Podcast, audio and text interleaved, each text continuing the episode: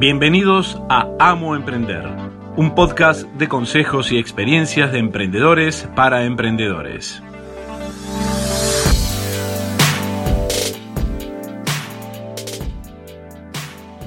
Hola, bienvenidos a un nuevo episodio de Amo Emprender. Mi nombre es Virginia Suárez Dratman, soy profesora en emprendimiento y vamos a hablar hoy sobre creencias limitantes.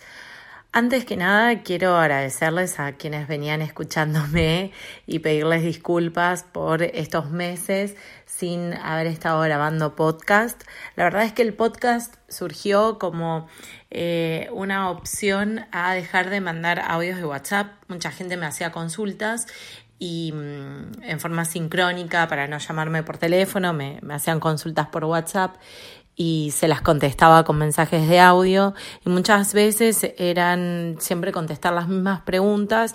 Y dije, bueno, si mucha gente me pregunta lo mismo, ¿por qué no hacer directamente un podcast e invitar a que escuchen los audios en el momento en, que quieran sin tener que estar repitiendo todo de nuevo. Así que bueno, el año pasado, en el 2017, empecé con a grabar los podcasts más como un hobby o como un, una ayuda a, a conocidos y amigos. Y en, en junio del 2018 empecé con muchos talleres y a tener que viajar en un mes. En agosto viajé dos veces a la capital de Argentina, Buenos Aires, a Salta, a Córdoba, a dictar talleres. Y bueno, y la verdad es que se me hizo bastante complicado el tema de, de poder seguir con los podcasts. Porque bueno, este, este nuevo emprendimiento de, de capacitaciones emprendedores me llevó más tiempo de lo que creía y también tengo mi emprendimiento principal que es de lo que vivo, que tengo un instituto de idiomas, que bueno, también me, me, me llevó bastante tiempo.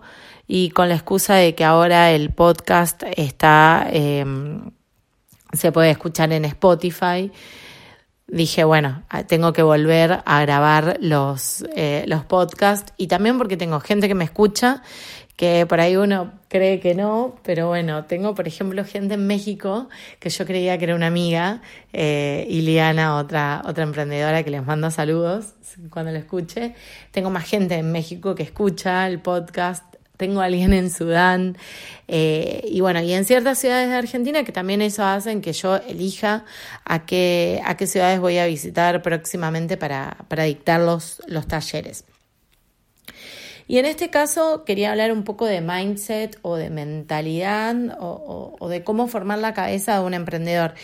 Se trabaja mucho en la parte de estrategias y a mí me gusta el tema de decir, bueno, a ver cómo vendo más, cómo eh, creo nuevos productos eh, o servicios según los intereses de los clientes, etcétera. Se habla mucho de esas habilidades y a veces no se trabaja tanto la habilidad emocional o la mentalidad que hay que tener, el mindset, para poder estar eh, de pie todos los días luchándola o luchándola no, llevándola, a veces no siempre es una lucha, a veces la verdad es que es como un paseo, a veces es, es un paseo más agradable y a veces sí es una lucha, es un poco con, con ciertos conflictos que hay que, que ir sobrellevando. Y la verdad es que hay que tener una fuerza mental para poder llevar a cabo ciertos proyectos, porque muchas veces no salen como nosotros queremos o porque tenemos palos en las ruedas que pueden ser desde eh, problemas cambios económicos, políticos, etcétera, o cosas que pueden suceder que no era lo que, que a lo mejor no lo habíamos planificado o no era lo que queríamos, y bueno, tenemos que afrontarlos. Y muchas veces eso es como que nos tira un poco para abajo. La verdad es que yo mm, venía con, con no unos inconvenientes graves, pero la verdad es que habían algunas cositas de, de mi emprendimiento principal que no estaban tan eh, aceitadas como a mí me hubiese gustado, cosas que habían pasado, nada grave, y más allá de que ya había llegado al techo que yo quería llegar y no, a ver, si yo quería seguir creciendo, eh, tenía que empezar a cambiar un poco la estrategia y en ese caso sería cambiar el, el objetivo que yo tenía para, para ese para ese emprendimiento. Y también cuando empieza a ser fácil es como que eh, a uno tampoco lo motiva. Y lo que pasa en esos casos es que o el emprendedor cierra el emprendimiento porque se aburrió y abre otro o lo vende. En este caso yo la verdad es que no lo es difícil vender un instituto de idiomas, la verdad es que son pocos los institutos que realmente se venden. Eh, generalmente los ponen en venta y lo terminan cerrando. Eh, y también que hay gente que vive del instituto, o sea que sería algo caprichoso de decir, bueno, lo cierro porque eh, me había cansado en algún momento. Y en ese caso dije, bueno, empiezo con, con algo nuevo con algo además de lo que ya tenía. La verdad es que bueno, después me son, son etapas, creo que pasan con las, con las parejas también, que por ahí tenemos crisis así, como decimos, bueno, lo dejamos, lo cambiamos o, volvemos. Y bueno, en, mi caso sigo, fue así como muy poquito y, bueno, la verdad es que eh, empecé con este camino hace bastante de, de acompañar emprendedores, de ayudarlos, de hacerlo un poco, digamos, como, como hobby y después empezar a profesionalizarlo con el tema de, la formación universitaria de la Universidad de Salamanca hace ya dos años. Y, y, bueno, empezar a verlo que también puede ser un emprendimiento. Empecé con talleres porque me los pedían, con consultoría porque me los pedían y ahora eh, veo que no solamente puedo hacer un emprendimiento, sino que también puedo colaborar, como lo hice en su momento con, con el instituto, con otros emprendedores eh, u otros profesionales que tienen algo para compartir con los, con los emprendedores y quizá no tengan el conocimiento, la habilidad eh, o la facilidad que a lo mejor tengo yo para poder comunicar o para poder vender o comercializar estos eh, talleres o cursos y bueno, empezar a ayudar a colegas en ese, en ese ámbito. Pero bueno, ese es un proyecto que, que próximamente sabrán como les decía, en este capítulo o en este episodio quería hablar de las creencias limitantes. Las creencias limitantes es un término que se usa bastante en el coaching. Yo no soy coach, creo que en algún momento voy a terminar estudiando eh, para ser coach, pero sí creo en, pedir ayuda y, en los coaches. Realmente a mí me cuesta bastante pedir ayuda, es como que yo lo puedo sola, eh, me gusta hacer las cosas solas. Eh, y, me molesta tener que pedir cosas a la gente, pero el tema de contratar un coach hace que uno esté pagando y no es un pedido de ayuda, más allá de que uno está pidiendo ayuda, al pagarlo es distinto, no es que, uy, le pedí un favor a alguien y se lo voy a deber, sino que genera otro compromiso. Entonces, bueno, hace bastantes años que, que, trabajo con coach y eh, con distintos coaches y una de las eh, palabras o términos que usan bastante es el tema de las creencias limitantes. Y esto lo voy a explicar desde mi concepción y no desde un término, desde un, desde un punto de vista profesional como lo haría a lo mejor alguien especializado, pero sino como lo veo yo. Una creencia es algo que nosotros creemos o que nos hicieron creer y que nos limita a poder pasarlo, o sea, nos pone un límite, nos pone una barrera y que hasta ahí podemos llegar. Por ejemplo, una creencia limitante puede ser en los deportes, que por ejemplo para ser buen tenista hay que ser alto. A ver, hay tenistas que han sido no tan altos, de hecho lo mismo pasa con los jugadores de fútbol que dicen que es mejor que sean altos y sin embargo Está Messi, que le dicen la pulga porque es chiquitito, comparado con, con otros jugadores. Son creencias que muchas veces ni siquiera nosotras las, lo, creemos, sino que nos lo, las heredamos. En una época era, para ser alguien en la vida tenés que tener un título. O sea, si no, no sos nadie. Si no te recibiste, no sos una persona. O, por ejemplo, eh, nunca me sale cómo, cómo es la frase, pero para completarse como mujer hay que ser madre. ¿Por qué? Quien, más allá de quien no quiere por elección y quien no puede, eh, no, no es mujer. O sea, son, son creencias que nos han infundido, o por ejemplo muchas veces pasa con la familia, como que tal comida no nos gusta o tal deporte es feo o muchos pasan que, que yo charlo con mucha gente que dice, no, las películas de Woody Allen no. Y hay gente que es re fanática de Woody Allen. Y la verdad es que yo crecí con eso de que no, las películas de Woody Allen no o las películas nacionales, tampoco porque no se le entienden. A lo mejor hace años, cuando no habían buenas grabaciones, pero la verdad es que hoy se entienden bastante. Y, y hay una cierta generación eh, que crecimos con Woody Allen casándose con la hija, con la hija adoptiva, entonces es como que genera un rechazo. Pero la verdad es que una vez vi una película de Woody Allen y me gustó. Y digo, separo el productor a la persona y empecé a ver un montón de películas. Y la verdad es que me terminaron gustando. No sé por qué decía, no, Woody Allen no me gustaba. O cosas que uno dice, no, no, eso no me va a gustar. Y después a lo mejor lo prueba y dice, ah, no, bueno, pero esta comida estaba rica, ¿no? Sushi, pescado crudo, ¿no? Y a lo mejor después lo prueba sin saberlo y le termina gustando. Entonces, muchas veces eh, nos inculcan de que ciertas cosas no se pueden hacer. Y eso hace que nosotros tengamos un corte, una barrera, que podamos llegar hasta ahí y no lo podamos eh, sobrepasar por, un, por algo que nosotros creemos. Y eso hay que derribarlo, hay que ver qué es lo que nos está impidiendo y ver cómo podemos pasar esa creencia y cómo podemos desafiarla.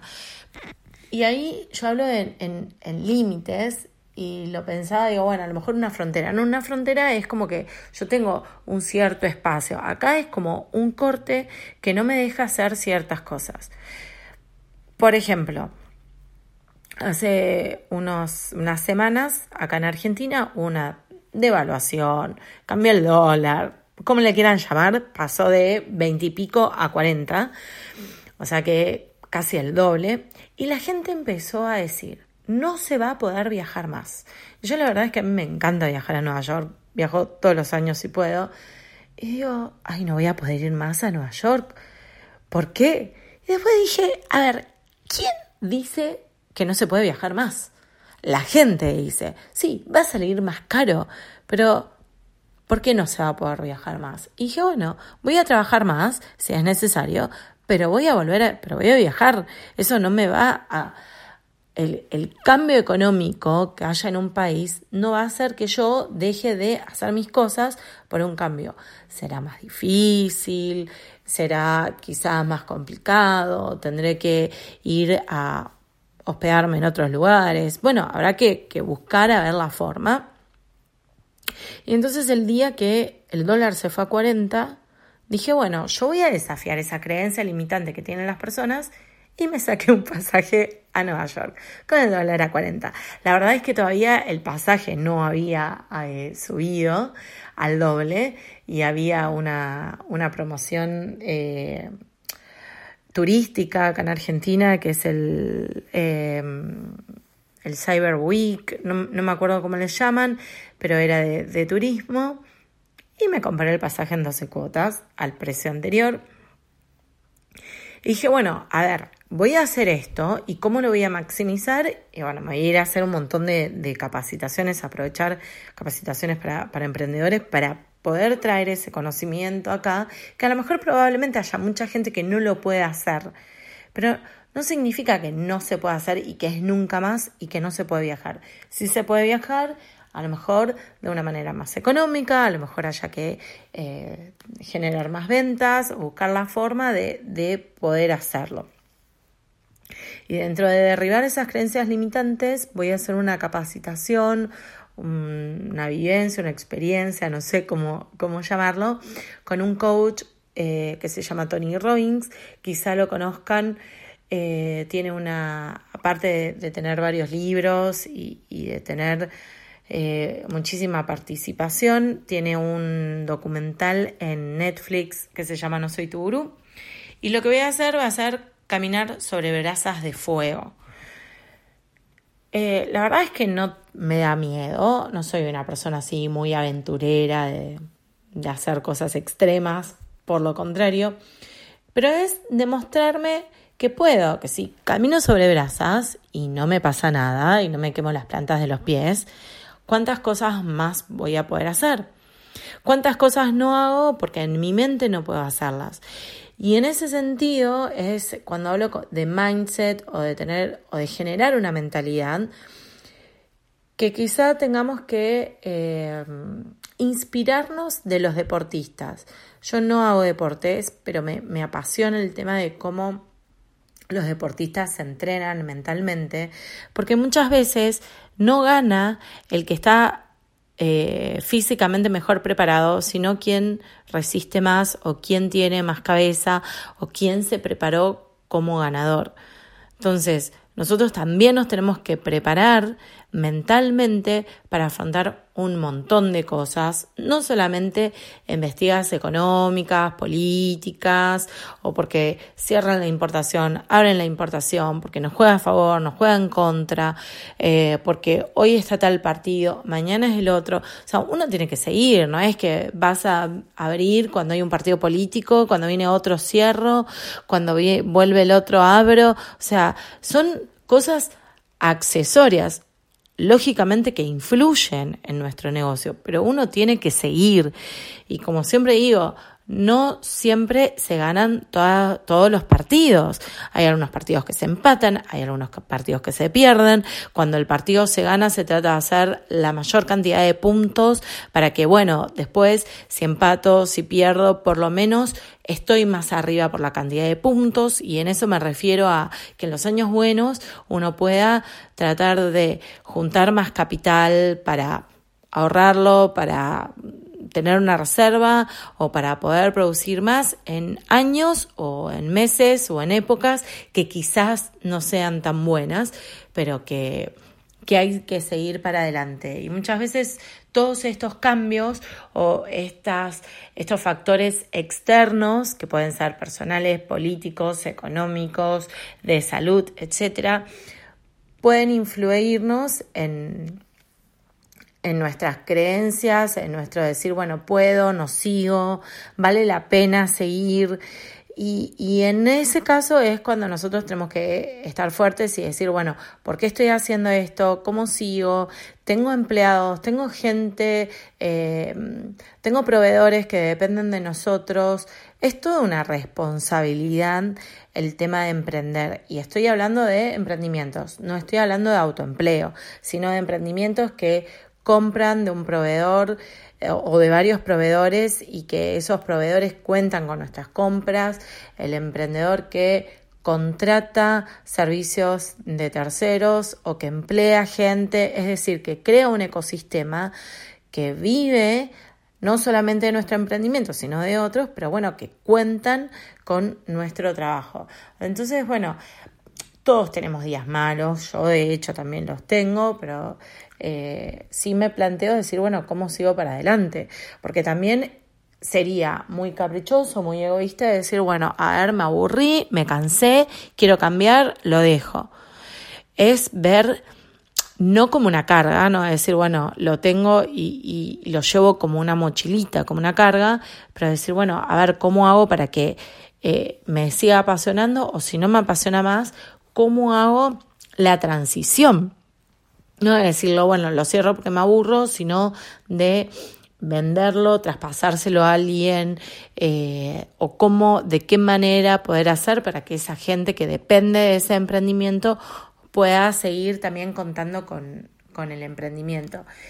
Y, y, en este sentido, algo que también es mental es decir, bueno, de, de tener eh, honestidad, de ser honrado, de tener valores y de respetar esos valores en todas nuestras acciones. Así que bueno, yo cuento mucho el tema de, la ayuda de, un coach. Hace unos episodios atrás hablé con Andrés Belizán, eh, que es un coach con quien mm, trabajamos juntos. Eh, si bien no es mi coach, tenemos ciertas conversaciones que, que que bueno, termina cumpliendo el rol de, de coach, con quien se pueden contactar. Hay en, en, Argentina, la verdad es que creo que es el país con más coaches que hay. Pueden hablarlos con asesores, consultores, pero bueno, mentores. Eh, de hecho, yo participo en la red de mentores eh, de Argentina y el estado de Nueva York, colaborando con otros emprendedores. hay maneras de decir, bueno, a ver, ¿de qué manera busco ayuda o cómo me contacto con otros emprendedores o con otras mentes eh, maestras o mentes superiores dentro de un, grupo.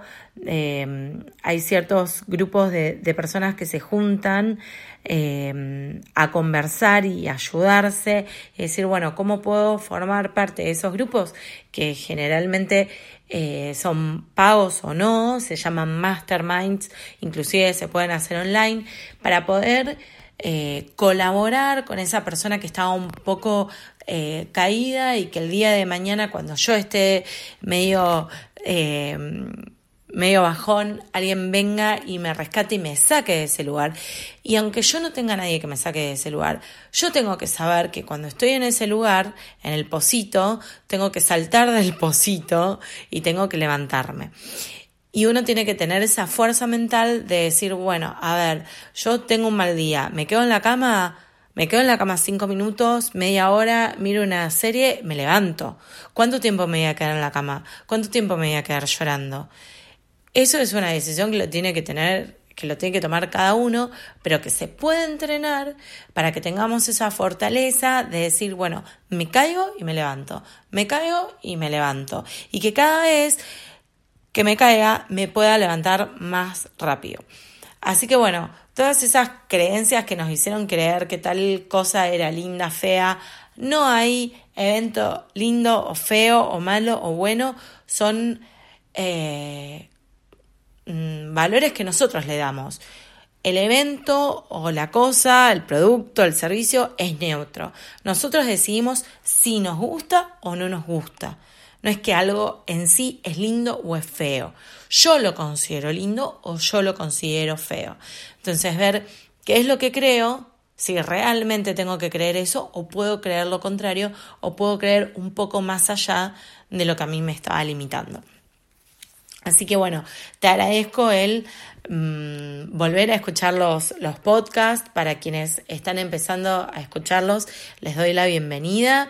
Me pueden seguir en las redes, en Facebook como Virginia Suárez Dratman y en Instagram arroba amoemprender. El sitio web también es amoemprender.com. Pueden registrarse para acceder a un montón de recursos gratis, tutoriales. Eh, en YouTube, descuentos, etcétera. Y cualquier consulta que tengan, comentario que quieran hacer o que quieran pedirme que hable sobre algún tema en particular, los invito a que me escriban en Instagram, que comenten los, los posteos que, que allí hago, que es la forma más fácil de poder entrar en contacto conmigo. Así que bueno, nuevamente gracias y los espero en un próximo episodio. Chao, chao. Este fue otro episodio de Amo Emprender. No te olvides de suscribirte en iTunes o escucharnos online en www.amoemprender.com barra podcast.